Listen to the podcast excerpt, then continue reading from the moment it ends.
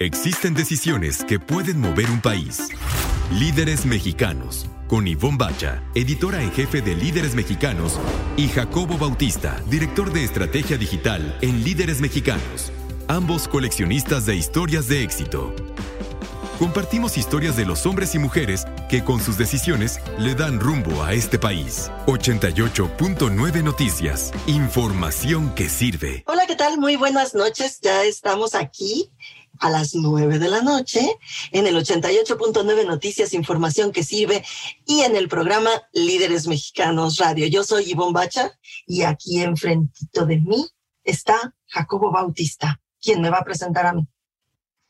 Hola Iván, buenas noches, buenas noches a todo el mundo. Hoy tenemos un gran, gran programa con cosas, pues como siempre, muy innovadoras, muy de líderes. Este, vamos a empezar platicando con Francisco Brunet, director ejecutivo de la Unidad de Beneficios para Empleados de Edenred México. Edenred es estas, pues empezaron siendo unos papelitos que te daban para la despensa y ahora son una plataforma muy poderosa para lo mismo. Sí, además súper útiles y no solamente eso, han tenido que evolucionar un montón en estos últimos 18 meses. De todo, de, todo eso vamos a platicar con Francisco Brunet.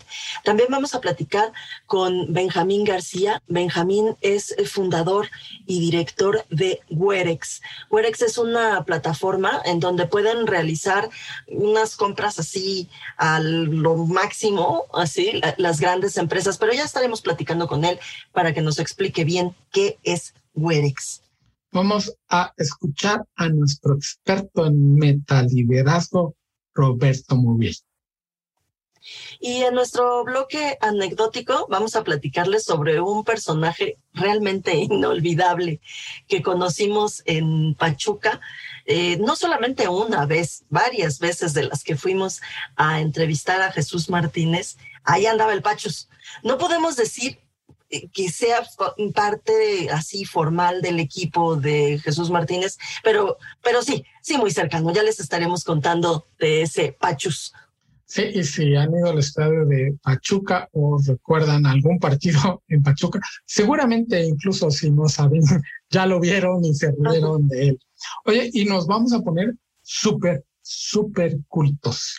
Y bueno, recomendando un par, no nada más de documentales, sino documentales de música culta.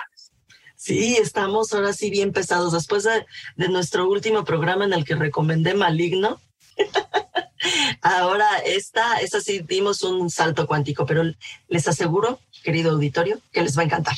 Para que vean lo versátiles que somos, que lo mismo podemos recomendar películas animadas o de cómics o los mismos cómics. Ahora nos vamos a ir a lo más culto de la música y lo más culto de la cinematografía.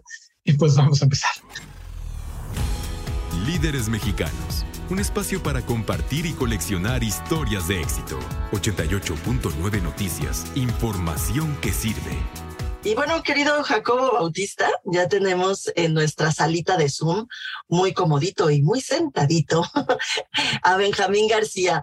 Benjamín García es eh, socio eh, de una startup que ya nos estará contando de qué se trata, pero que se llama Werex. Así que bienvenido, Benjamín. Muchísimas gracias por estos minutos aquí en Líderes Mexicanos Radio. Ivonne, mil, mil gracias por invitarme y es un gusto para mí estar con ustedes. Oye, eh, Benja, ¿por qué no comenzamos justamente por eso? Porque nos expliques qué es Werex, para qué sirve, de qué se trata esto. Te platico. Mira, Werex es una herramienta de compras para empresas medianas y grandes, donde a través de la plataforma se cotizan insumos y servicios que necesiten y se cotiza con una red de más de 20 mil proveedores.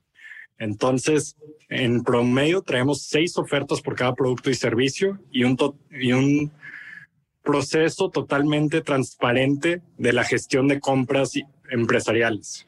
Entonces, de tal manera, lo que se logra es los proveedores que normalmente dificilísimo accesar estas empresas para venderles, lo pueden hacer a través de Werex. Básicamente se registran, suben su RFC, información de la empresa les llega un requerimiento de lo que está buscando la empresa comprar y el proveedor les puede cotizar y si son el más competitivo y el mejor proveedor, pueden ganar esa, esa licitación para venderles a estas empresas. Entonces, a ver si entendí bien y a ver si lo traduzco bien, Benjamín. Ayer estaba yo buscando papel aluminio, así como para mi cocina, y entonces me metí a varios marketplaces a ver quién me ofrecía el más barato.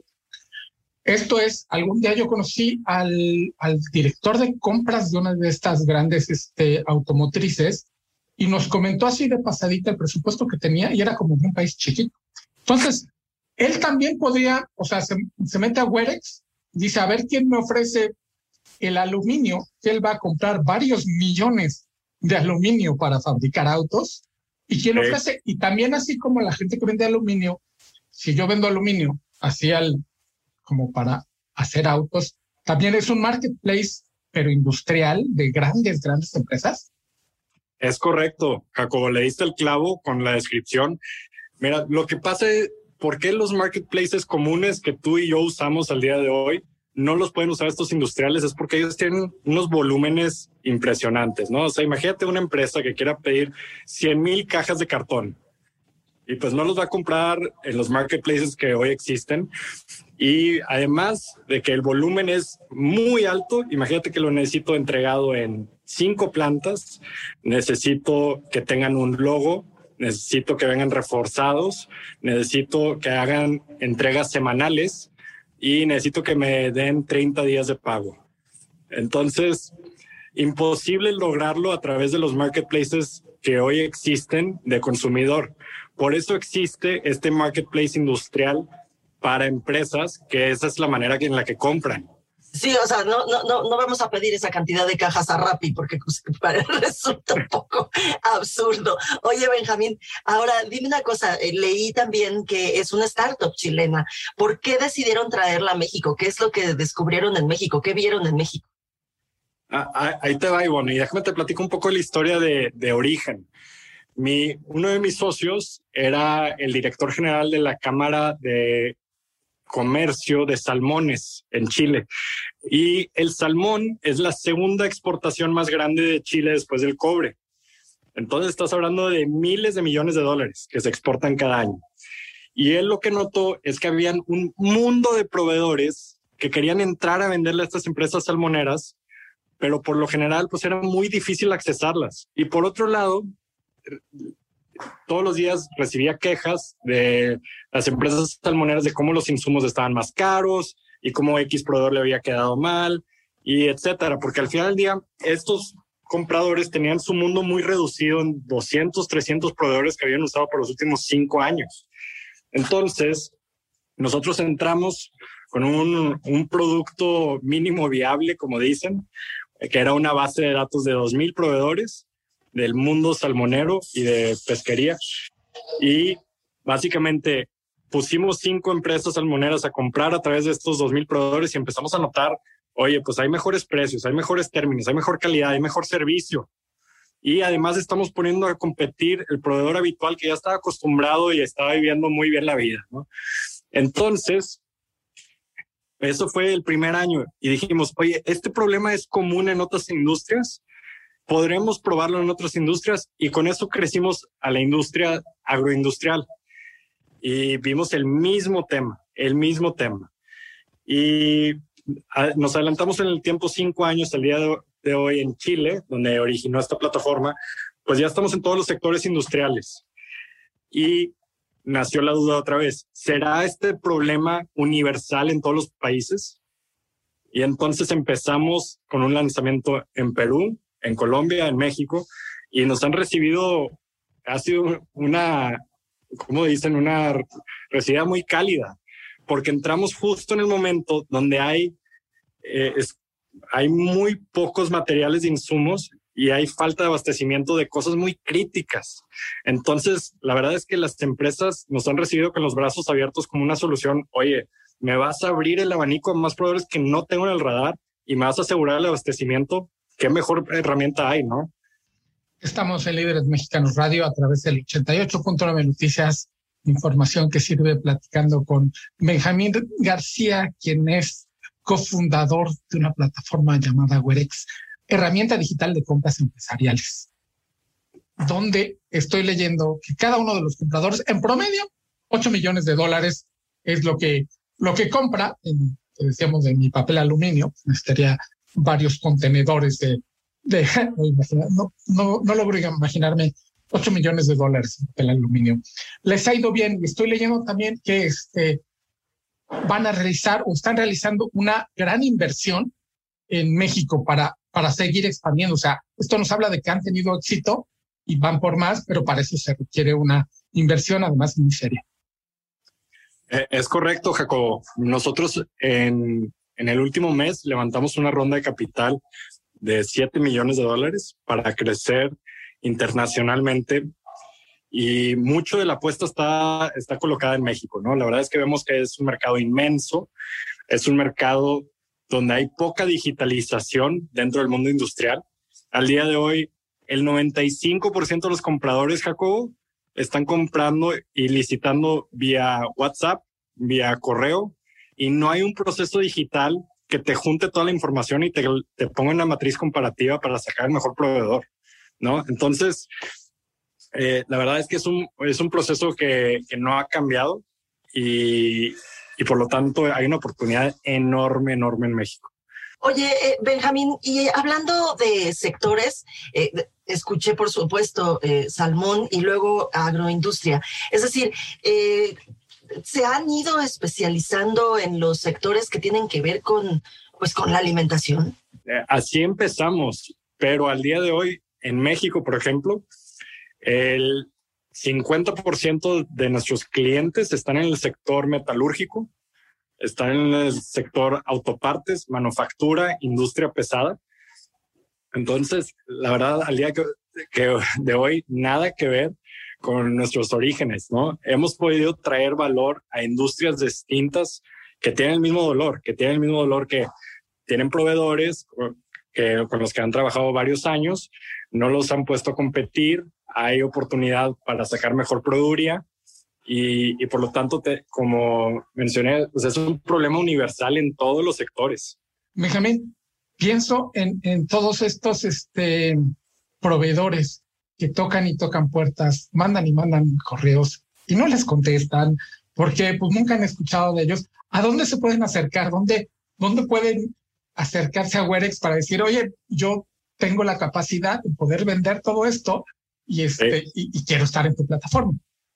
Mira, la manera de hacerlo es muy sencillo, Jacobo. Te metes a werex.com.mx, ahí hay una liga de proveedores, te inscribes y subes la información de tu empresa. Entre más información subas de tu empresa, es mejor. Le das más seguridad al cliente comprador de que eres un proveedor serio, ¿no?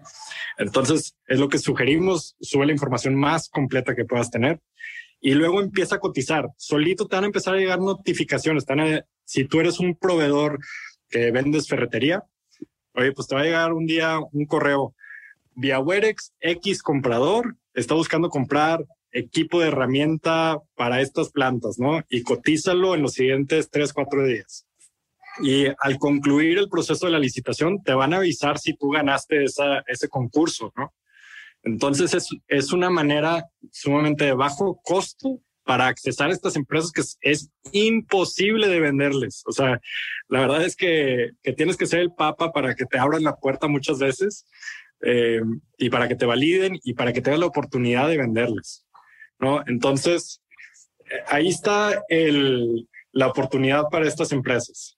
Estamos platicando con Benjamín García, él es socio de Werex y por cierto, ahorita que nos dijo que se metan a esa página, les, les, digo, es Werex como de dónde, es decir, W-H-E-R-E-X, ¿cierto? Es correcto, Iván para que, para que no se hagan bolas. Ahí se meten y ahí se dan de alta y bueno, pues seguramente tendrán muchísimo éxito. Eh, eh, Benjamín, ¿en dónde están eh, sus, sus oficinas? ¿En dónde están ubicadas en México? En México estamos en, en Monterrey y en la Ciudad de México. Tenemos un equipo cerca de 20 personas entre las dos ciudades y también estamos creciendo agresivamente, ¿no? Entonces, yo, bueno, estimamos que para final de año seamos alrededor de 40 personas solo en el equipo de México. Pues qué bien, qué bien que están, que están creciendo tanto. Eh, te felicitamos mucho y te agradecemos muchísimo estos minutos aquí en Líderes Mexicanos Radio. Muchas gracias, Benjamín García. Muchas gracias, Ivonne. Muchas gracias, Jacobo. Un gusto. Y nosotros vamos a hacer una pausa aquí en Líderes Mexicanos Radio y regresamos. Estamos en el 88.9 Noticias, información que sirve. Líderes Mexicanos un espacio para compartir y coleccionar historias de éxito. 88.9 Noticias, información que sirve. Ya estamos de regreso aquí en Líderes Mexicanos Radio en el 88.9 Noticias, información que sirve. Y por si se les fue alguno de los programas o este no lo van a poder oír y no me, pues si no lo van a poder oír, no me van a escuchar lo que les voy a recomendar, pero los que sí me están oyendo sí lo van a poder hacer vayan a iHeartRadio. Bajen la aplicación de iHeartRadio. Están, pero bien gruesos. Tienen un montón de cosas. Y entre ese montón de cosas que pueden oír en iHeartRadio, pues está Líderes Mexicanos Radio. Así que vayan, bájenla y ahí pueden oír cualquiera de nuestros programas que se les haya pasado. Jacobo Bautista. A mí me encanta el miércoles que me meto a ver si ya está nuestro programa en línea en iHeartRadio. Siempre me sale un concierto nuevo. Y entonces lo pongo y sigo trabajando. Este, les voy a contar, tú seguramente te acuerdas, Ivonne, de estos especiales que hicimos este, con Grupo Pachuca, que tuvo una época de impresionante crecimiento de nada más ser un equipo de fútbol, a tener universidad, a tener una clínica, a tener otro equipo de fútbol, la universidad, o sea, creció, creció creció los hoteles, los restaurantes y era muy divertido ir cada vez porque este, cada vez tenían algo nuevo. Cada vez que vamos a Pachuca a hacer algo con Grupo Pachuca, de que dirige Jesús Martínez, que está un personaje, este, hay algo nuevo. Pero la primera vez que fuimos, fui con Jesús Díaz, por cierto, que, de, de quien hablaste la, la semana pasada, que te acompañó a Pachuca. Bueno, me acompañó Jesús Díaz a Pachuca y vamos a hacer entrevistas con un montón de gente de ahí, incluyendo a Jesús Martínez, y nos pidieron reportarnos con Héctor López. Y entonces llegamos, oigan, venimos de líderes mexicanos. Ah, sí, sí, sí, sí. Pero todavía no hay nadie. No, nos dijeron que Héctor López nos iba a decir qué onda. ¿Quién? Héctor López. No, no tenemos idea de quién es Héctor López. A ver, espérense aquí. Oye, ¿qué buscan Héctor López? No, pues ni idea. Y de repente alguien por ahí, después de estar como 10 minutos esperando a que alguien más llegara, alguien como que se le... Ah, el Pachus háblale al Pachus. Y llegó un chico este, normal, joven y demás, y nos dijo, ah, sí, yo soy Héctor López y este, todo bien y demás. Miren, vamos a ir primero a Tuzomanía, que es este, un como centro comercial donde está la tienda oficial de productos de, del Club Pachuca. Y él nos llevó, o sea, abordamos su coche, que era, por cierto, el, coche de eh, Javel Marínez, que era el director de comunicación, lo agarró sin preguntarle a nadie más, porque él traía la llave y nos llevó. Y todo el mundo en el camino lo saludaba. Era impresionante. Y llegamos a la plaza y todo el mundo lo saludaba y se acercaba a él. Y hola, Pachus, ¿cómo estás? Entonces, después de hacer como tres entrevistas, oye, ¿cómo es que te dice la gente? Pachus. Sí, ¿por qué te dicen así? Ah, es que yo soy la mascota del equipo. Él era el que se metía en la botarga. Este, y, no nada más eso, porque Héctor estaba en todo. O sea, todo el asunto de la mercadotecnia, los anuncios que se ven alrededor del estadio, todos esos los ponía él. Él checaba el contrato que habían contratado para poner los anuncios en su lugar. Todas las fotografías oficiales del equipo, él las tomaba. Todo lo que no tenía alguien encargado oficialmente de hacer, lo hacía el Pachus. Entonces eran un montón de cosas. ¿Quién veía a qué hora se prendía? Si no había un encargado de prender el, para regar el pasto, se lo encargaba la él. Si no había un encargado de atender a la prensa que iba a hacer un especial, pues se lo encargaban a él. Eso coordinándose un poquito con mercado técnico, coordinándose de repente con, con publicidad, o sea, tenía que ver con todo el mundo. Y mientras todo el mundo ahí es extremadamente educado, son un grupo muy lindo, muy humano, el Pachus estaba una rayita siempre pasado de todo. Al arquitecto, al que hizo el, Museo del Fútbol, por ejemplo, todo el mundo con un gran respeto lo trata, pues, el, el arqui. Este, y Jesús Díaz estaba tratándole de, pues, como que acomodarlo para que no se viera tan gordito. Y entonces muy educado Jesús. Y si mueve tantito para acá y tantito para acá para que salga menos el abdomen. Y el arquitecto no entendía muy bien hasta que voy a usar las groserías para por precisión histórica. Entonces el Pachus desde atrás no los no sabíamos que estaba atrás de nosotros.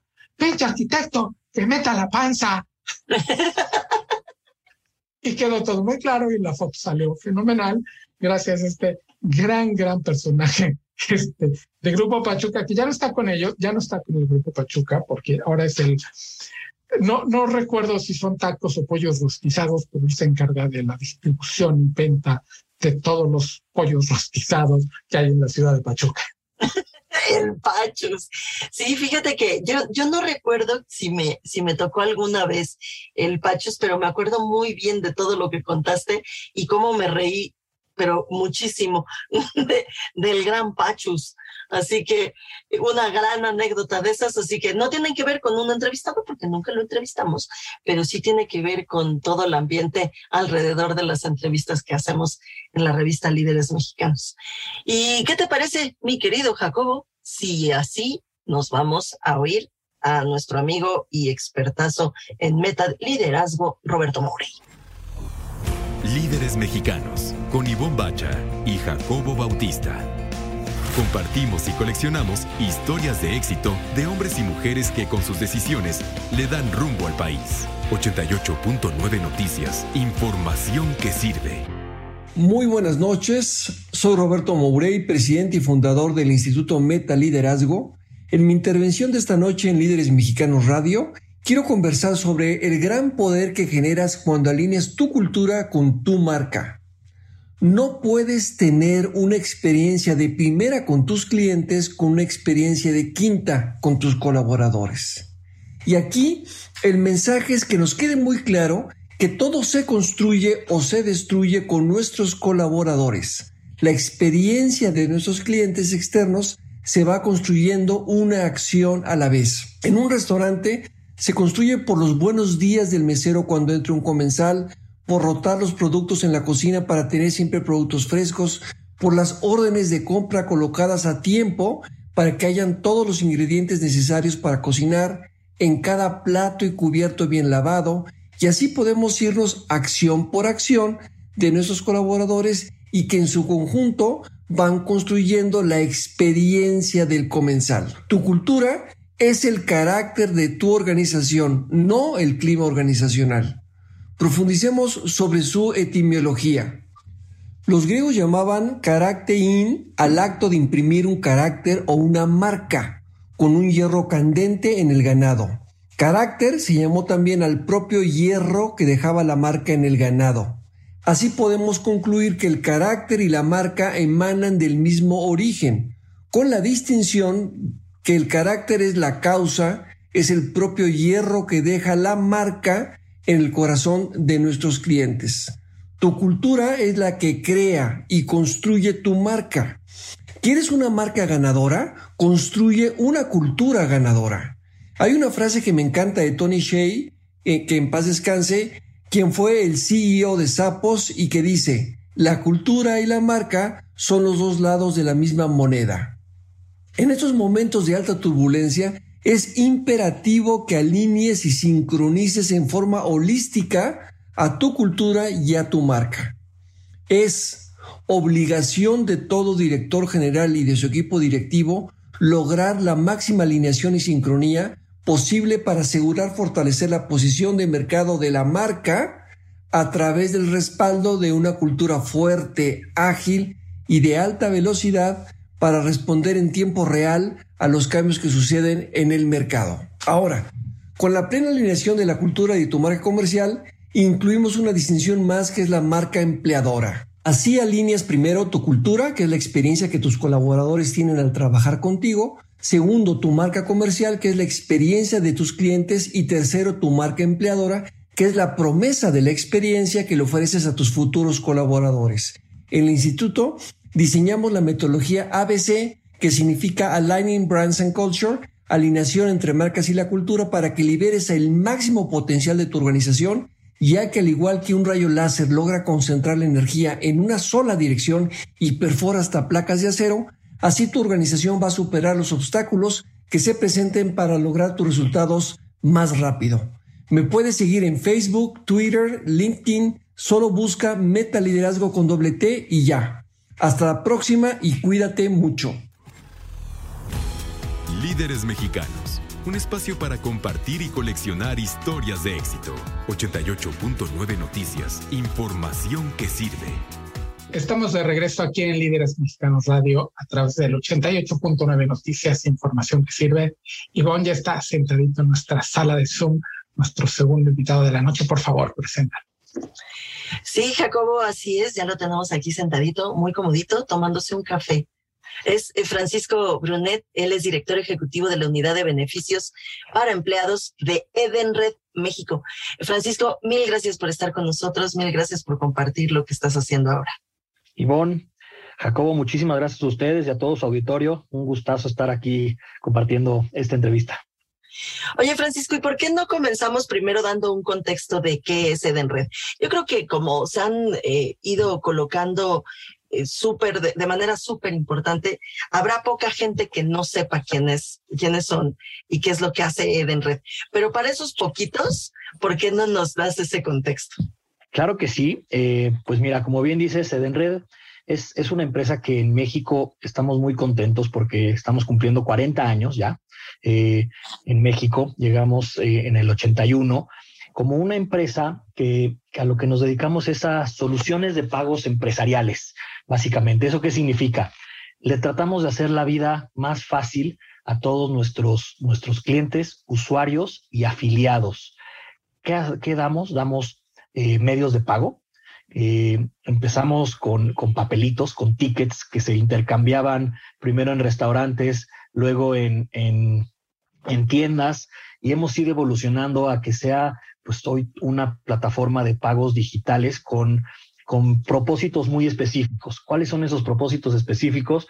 Pues que sea la despensa, que sea eh, temas de alimentación, por supuesto, incentivos como beneficios en las eh, que, se, que le puedan dar las, las empresas a sus empleados, también por el lado de, de, la movilidad, tarjetas de gasolina, eh, estamos evolucionando que no nada más sea gasolina, sino también eh, eh, cuotas, este, el peaje eh, y por supuesto también lo, todo lo que tiene que ver con, con, pagos corporativos. Le tratamos de hacer la vida fácil a todos los que llevan esas, esas eh, finanzas corporativas que tienen que juntar un montón de facturas y demás. También tratamos de hacer la vida mucho más simple a toda la ejecución. Entonces, en resumen, te diría, Edenred, somos, somos una plataforma de medios de pago con, con eh, propósitos muy específicos de estos medios de pago que hacen la vida más fácil a nuestros clientes e, y usuarios. Francisco, en, esta época de, de, pandemia, sé que ustedes ya venían trabajando en toda esta digitalización, como dices, de las facturas, de deshacerte del papel, empezando por los papelitos que yo creo que ya desaparecieron hace mucho tiempo y se convirtieron en las tarjetas. Luego ya la tarjeta también es, bueno, es un respaldo, pero con las apps y todo esto, ustedes ya estaban bien cimentados en toda esta parte para hacer más sencillo incluso el pago, los pagos en línea. ¿Cómo les fue este hace año y medio que, empezamos a encerrarnos, que empezamos a no querer tener contacto, a pagar todo en línea cuando el comercio electrónico eso boom? Ustedes siento yo que ya estaban listos. Sí, la verdad, eh, estábamos listos como, como bien mencionas. Eh, no sabíamos que nos iba a llegar una pandemia, yo creo que nadie la tenía ahí, pero, pero lo que sí estábamos nosotros trabajando desde hace mucho tiempo, desde 2014, que cambiamos este mundo del papel a las tarjetas digitales, las tarjetas, que, que eso al final cualquier tarjeta plástica tiene hoy antes una banda magnética, hoy un chip y toda esa información pues te va dando mucha data muy relevante. Entonces nosotros empezamos esta transformación digital desde 2014. Eh, también lanzamos una aplicación móvil eh, en la cual puedes ir consultando muchos, muchos elementos del día a día para, para esto, ¿no? Eh, toda esta información que tienes en el chip, pues la tienes que leer en algún lado. Entonces nuestra aplicación móvil ya te estaba permitiendo tener toda esta, esta información. y como bien dices, en el 2020, pues el e-commerce tuvo una, una aceptación eh, mucho más grande, ¿no? De alguna manera, si vemos los datos que cómo crecieron de e-commerce, pues eh, tuvo crecimientos de tres, cuatro veces. Eh, por supuesto, ¿no? Era, era normal que la gente hoy no quería tener tanto contacto, bueno, en, en, a principios de la pandemia del año pasado, y nosotros ya estábamos preparados para, para que nuestras tarjetas soportaran perfectamente el, el mundo e-commerce pero con muchísima seguridad, porque creo que el, tema del e-commerce siempre ha sido el miedo que te da el, dar tus datos bancarios, el, dar tu eh, más, mayor información, pero nosotros, como bien dice, estábamos muy bien posicionados porque manejamos una tecnología que, que eh, en, en, economías como Estados Unidos, Europa, se llama el CBB dinámico, este, que es un, los tres numeritos que vienen en la tarjeta no los utilizas, más bien es un, número aleatorio que va teniendo y nuestra aplicación móvil lo tiene desde, pues desde el principio de, de 2019 más o menos. Entonces, eso nos ha permitido ser no solo que sea muy aceptada en el mundo de e-commerce nuestras, nuestras soluciones, sino que también sean las más seguras estamos platicando con Francisco Brunet, él es eh, director ejecutivo de la Unidad de Beneficios para Empleados de Eden Red México. Francisco, eh, yo quisiera preguntarte algo que he pasado durante estos 18 meses justamente, no, no con Eden Red, sino con algunas otras eh, tarjetas, incluso las tarjetas de crédito. Este asunto justo de la aceptación, este asunto que, de que ya hiciste, te doy un ejemplo absolutamente mundano, pero que, que, es muy importante para ustedes y para la relación con sus clientes. Ya hiciste todo el súper, ya elegiste los 35 o 42 eh, artículos que vas a comprar, vas pasas a la zona de pago y te dicen, ah, ah, con esa cosa no puedes pagar. O sea, y entonces te, vuelves loco, o sea, dan ganas de tirar el teléfono, de a quién le hablo, con quién me quejo, pero lo cierto es que tienes que volver a hacer todo y con otra tarjeta. Ese es uno, yo creo que ese es uno de los retos más importantes que tienen todos, todos los sistemas de pago electrónico, ¿cierto? Mira, definitivamente eh, hay mucha tecnología por detrás para estos pagos electrónicos. Eh, es, de alguna manera, no, no, es que sea nuevo, pero está en, está en constante evolución. Y entonces los sistemas aprenden a hablarse unos con otros, ¿no? Ese es, ese es el, el, punto. Eh, nosotros acabamos de hacer un, una mejora tecnológica en nuestro autorizador, que esa es la parte clave, ¿no? Al final los autorizadores son los que conectan que tu tarjeta tenga los saldos y le preguntan a la empresa, oye, ¿sí tiene el saldo? Sí, sí tiene, entonces ya lo puedes cobrar.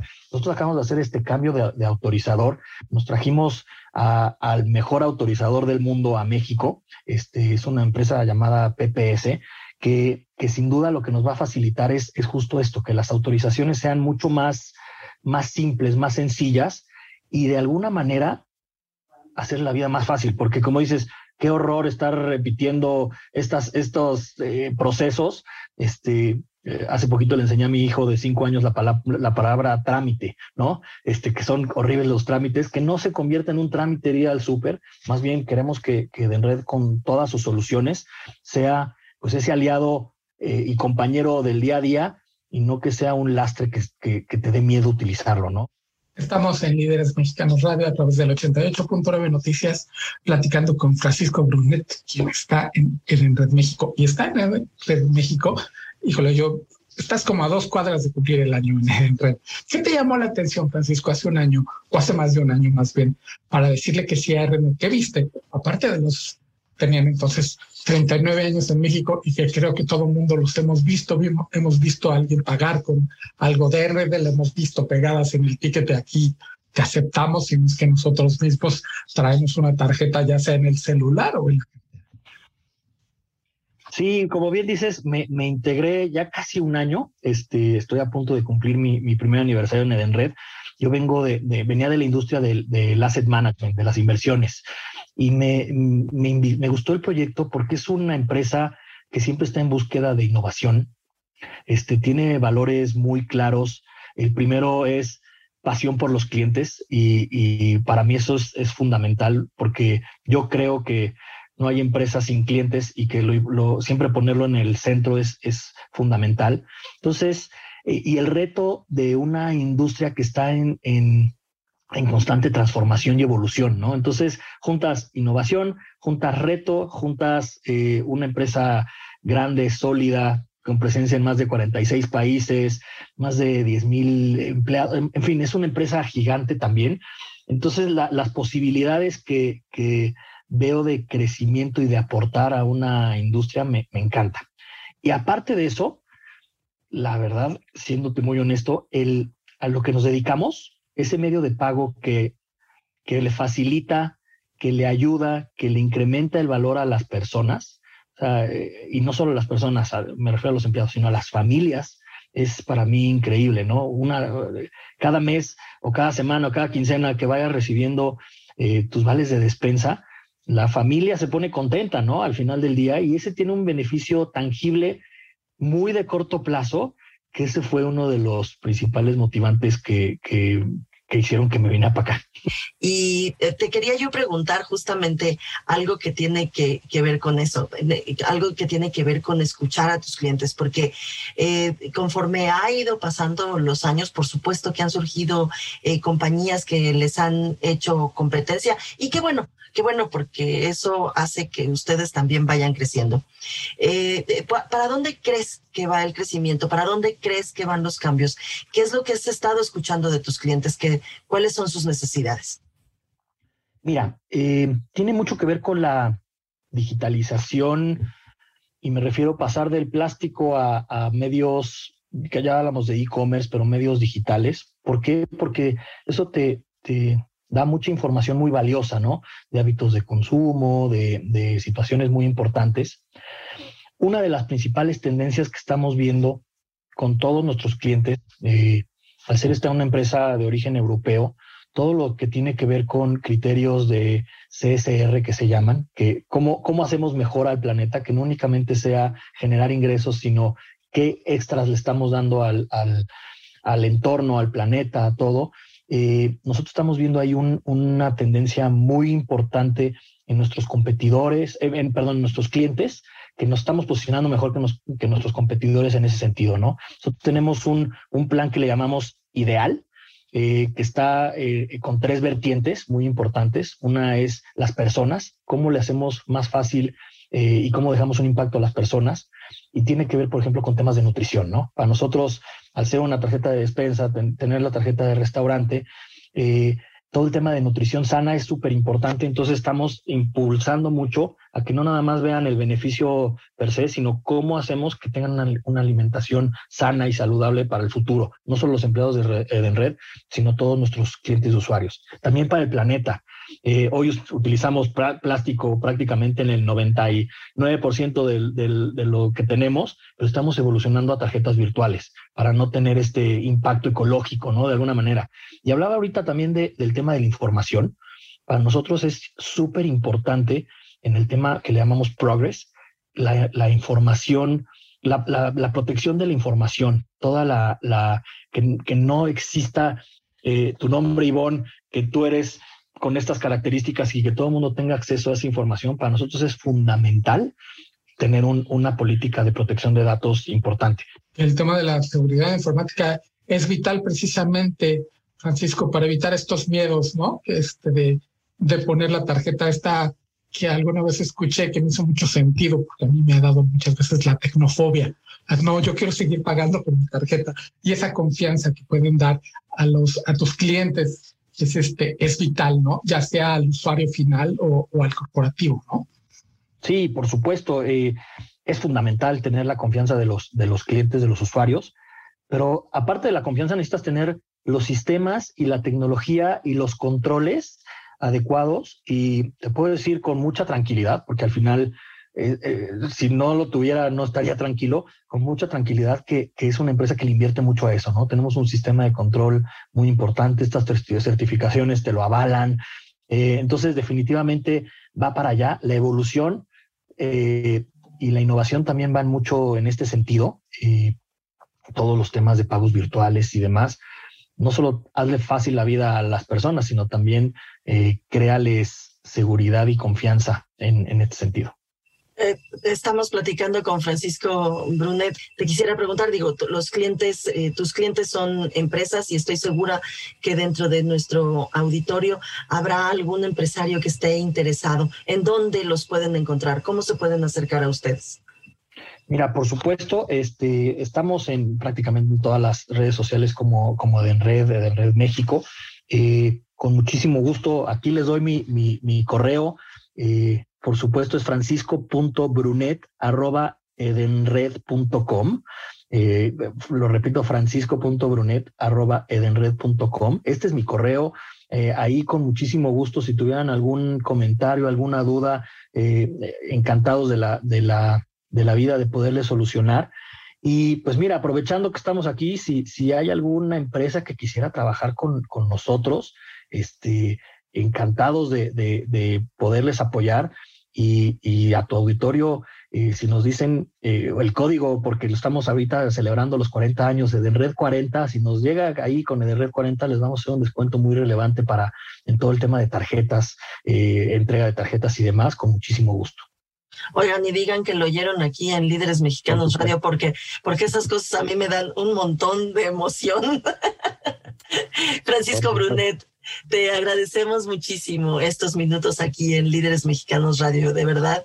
Muchas gracias eh, por, por, tu sinceridad, por, por, esta plática tan padre. Que te vaya muy bien. Padrísimo. Gracias, Jacobo, también. Y gracias a todo tu auditorio. Que estén muy bien. Nosotros vamos a hacer una pausa y regresamos. No se nos vayan aquí en el 88.9 Noticias. Información que sirve. Líderes Mexicanos un espacio para compartir y coleccionar historias de éxito. 88.9 Noticias, información que sirve. Y Bombacha, pues a mí el gusto por la música culta, es decir, por la música clásica, viene de mi papá, que escuchaba sobre todo a Beethoven y este, y de hecho todavía yo me he cachado a mí mismo escuchando las ruinas de Atenas y el rey Estefan en Spotify por influencia directa de él, son grandes obras maestras. entre lo que ponía había un pianista que a mí me sigue encantando cómo interpreta sobre todo a Beethoven, que se llama Alfred Brendel. Y me topé el otro día con un documental ya muy viejo, creo que tendrá 21 años, debe ser por los 2000 o 99, que se llama Alfred Brendel, El hombre y la máscara. Está en la plataforma de Movie, movie.com, la B es B, de burro. Ahí está este gran documental.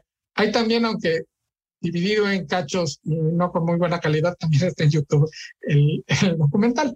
Este, y está muy bonito porque es como un intérprete de música culta se aproxima a lo que dejó un, Chopin, un Beethoven, un Bach en página y cómo lo interpreta, porque si hay, hay una confusión ahí de que muchos autores dicen, no, no, no, no, lo que Beethoven debió haber escrito se tocaba así. Lo que debió haber hecho, lo que estaba pensando, y él lo que trata de hacer, y quizá de ahí su éxito, es de interpretarlo como se debe, como está en la página, sin ir más allá, sin ir más acá, y, y hacerlo muy bien. Y tú también vi ahorita en, el, en nuestra bitácora que vas a recomendar un documental y también tiene que ver con música culta. Sí, fíjate que a mí eh, eh, la, música culta, la música clásica, eh, no, no me viene de, de, toda mi vida. La verdad es que he de decir que me ha costado mucho trabajo acercarme a ella. Fue a partir de, pues, de casarme con mi marido, de casarme con Alex. Alex Castillo es mi marido. Y él poco a poco me ha ido enseñando, pues, a escuchar música clásica que yo no oía, por supuesto. Y esto que les voy a recomendar más allá de, de, la música clásica y de si me gusta o no, porque hay algunos que no me gustan mucho todavía, eh, más allá de eso es todo el proyecto es impresionante, Jacobo, porque es, si bien es un disco que les recomiendo, por supuesto que lo adquieran, también es eh, un, también hicieron un documental. El disco, el disco se llama 12 Stradivari, Janin Jansen, 12 Stradivari, es decir, 12 Stradivarius.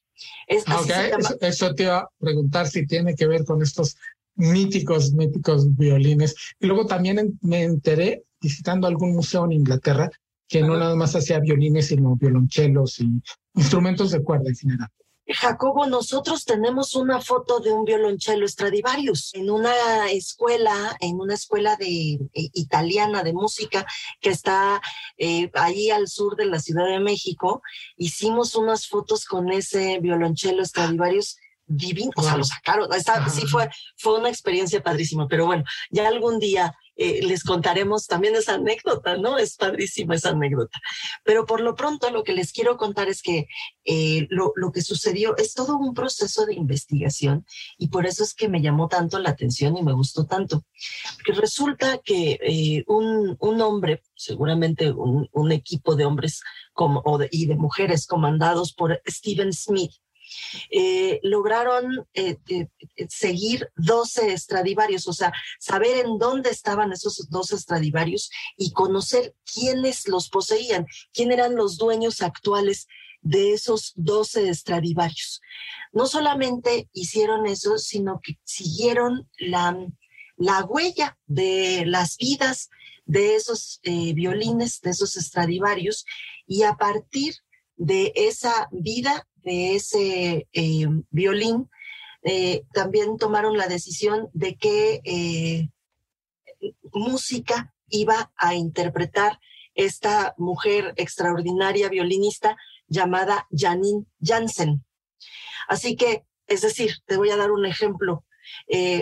un Stradivarius que vivió toda su vida, ha vivido en España y ha sido poseído por una familia española desde hace más de 100 años, ah, bueno, pues ese seguramente será muy bueno para interpretar algo de Manuel de Falla, ¿no?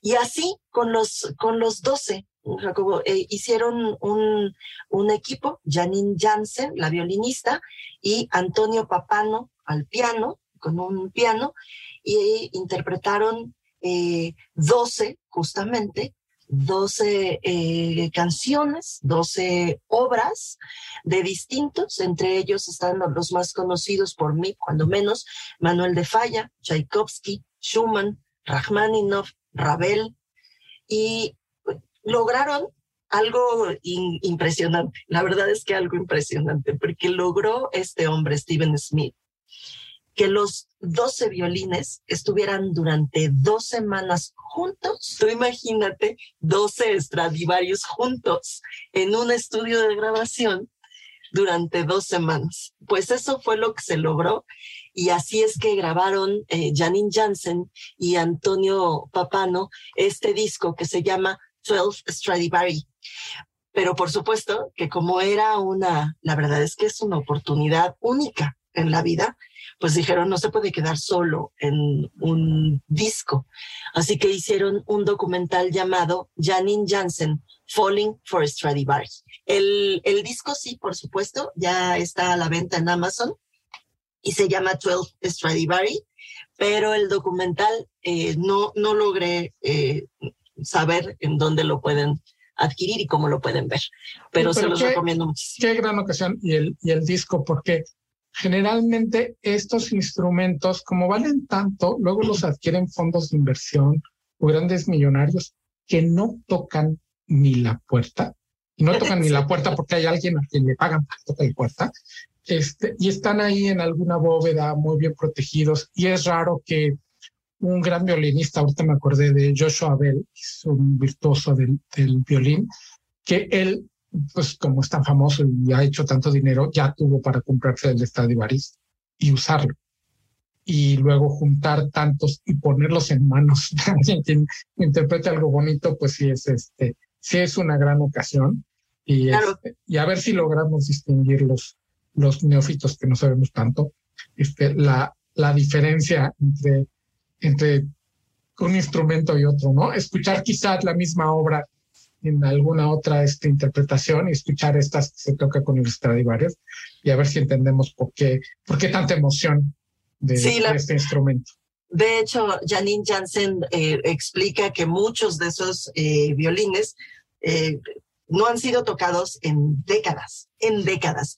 Y muchos otros jamás han sido grabados. O sea, lo que sale de ellos han sido grabados así en un disco comercial. Así que, pues muy probablemente eh, muy probablemente sea la primera vez que oigamos a, a los 12 violines Stradivarius, tú y yo, ¿no? Que no somos expertazos. Entonces, pues vale mucho la pena. Me gustó mucho todo el, el ejercicio de investigación y todo eso, y lo quería compartir con ustedes. Y pues en esa nota tan culta y tan bonita, llena de historia, llegamos al final de este episodio de Líderes Mexicanos Radio. Hasta luego, Jacobo Bautista. Que descanses. Hasta luego, Esto fue Líderes Mexicanos. Con Ivonne Bacha, editora en jefe de Líderes Mexicanos, y Jacobo Bautista, director de estrategia digital en Líderes Mexicanos. Compartimos historias de los hombres y mujeres que con sus decisiones le dan rumbo a este país. 88.9 Noticias, información que sirve.